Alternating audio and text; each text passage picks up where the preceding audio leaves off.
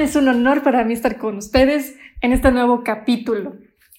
El tema de hoy va a estar muy, muy bueno, pero antes de que les diga de qué se va a tratar, me gustaría que ustedes que me están escuchando se den un momentito para pensar en alguna de estas frases que voy a decir, que seguramente ya lo habrán escuchado o lo habrán dicho en su momento. La primera es, si tú te vas con tus amigas, voy a estar solo y voy a estar mal. O si me quieres, deberías saberlo. Tú ya sabes qué es lo que me gusta y lo que no. O, mi amor, deja que yo lo haga porque tú no sabes hacerlo bien. ¿Se identificaron? ¿Se acordaron de alguien?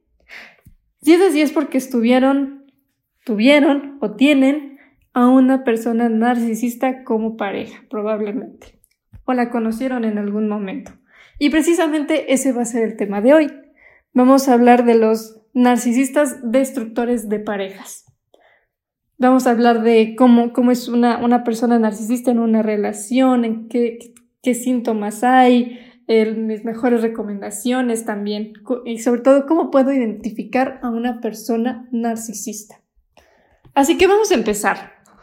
Recordemos eh, que el narcisismo es aquella persona que necesita gustar y ser admirado y que siempre va a ver abajo al otro, nunca va a a alguien por encima de él o arriba de él.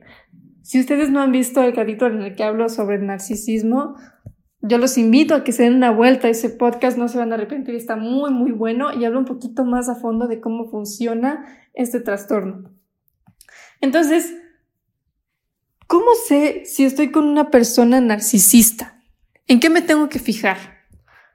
Son, yo diría, cinco puntos muy importantes que ustedes pueden identificar cuando estén conociendo a una persona. Ustedes que están saliendo ahorita con, con alguien, pueden empezar a checarlos.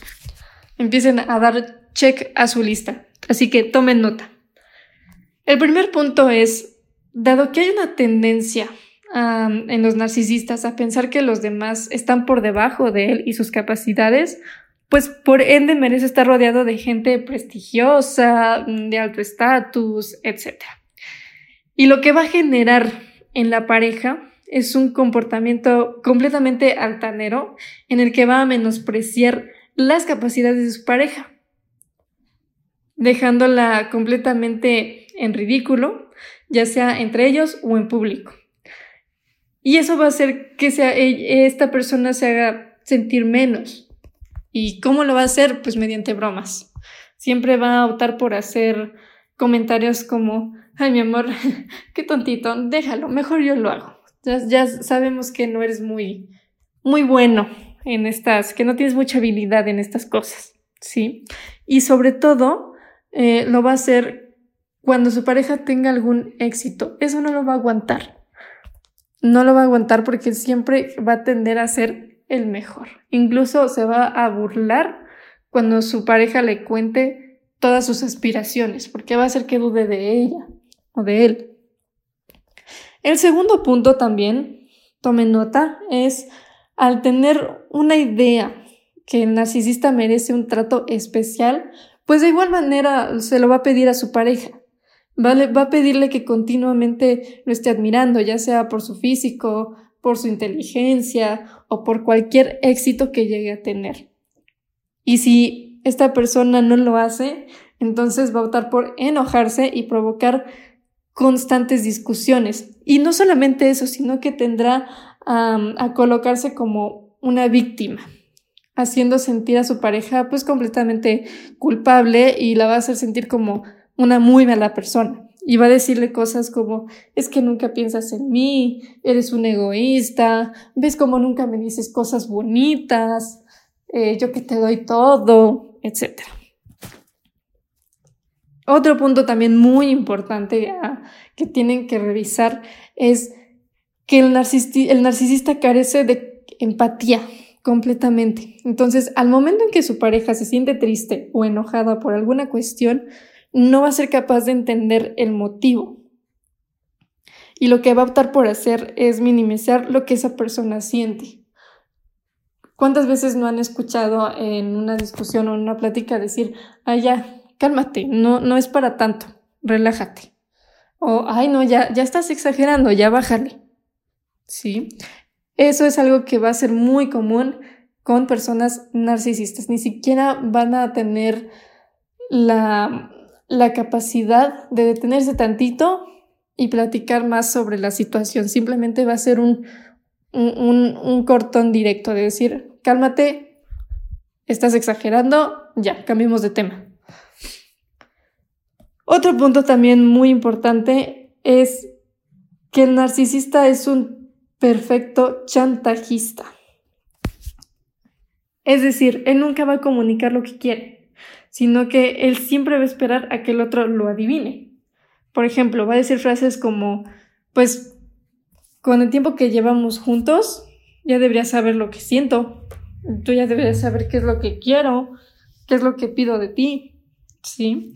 Y va a darle muchas, muchas vueltas a las cosas que él dijo, pero que realmente no se acuerda. Y va a decir cosas como, ay, estás loca, yo nunca dije eso. Sí, entonces, otra forma de, de, aplicar ese chantaje es que muchas veces tienden a ser muy detallistas, muy, muy románticos, muy detallistas y por lo mismo esperan cinco veces más del otro en cuanto a detalles. Entonces, no nada más eso, sino que también va, va a tender a que una vez que ya ya fue detallista, ya fue romántico. Al terminar una discusión, va a optar porque trates de entrar en confianza con él y que a tal punto que te vas a abrir y vas a hablar de tus miedos, de tus dudas, etcétera, para que luego en algo que no le parezca las va a echar en cara y va a humillar al otro. Y el último punto es que muchas veces eh, consiguen que sus parejas los mantengan.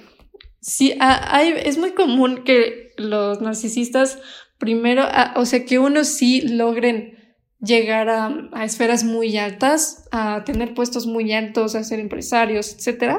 Pero también hay narcisistas que optan por buscar a alguien que vea por ellos, alguien que los mantenga. Muchas veces van a buscar que el otro se encargue de él, que trabaje para él, que los atienda, porque no se puede hacer responsable del mismo, nunca.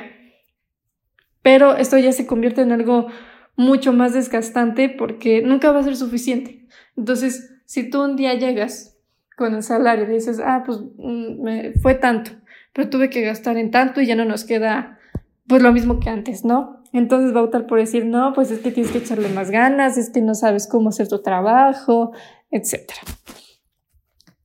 Y aquí viene la parte que más me gusta, que son las recomendaciones, que son tres en especialmente. Para mí, las más importantes. Primero que nada, establece tus propios límites con él.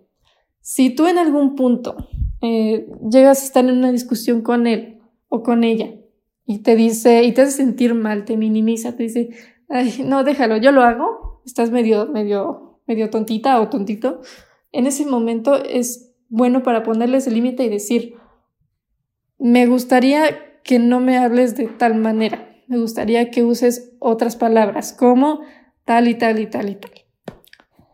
Lo que me lleva al siguiente, a la siguiente recomendación, que es aprender a reconocer este tipo de comportamientos que ya mencioné, sobre todo los chantajistas, y ponerles un alto completamente. ¿Por qué? Porque si no les ponen un alto, va a seguir y cada vez va a pedir más y más y más y más y más. Y va a ser mucho más desgastante para la otra pareja. Incluso le puede generar depresión o ansiedad.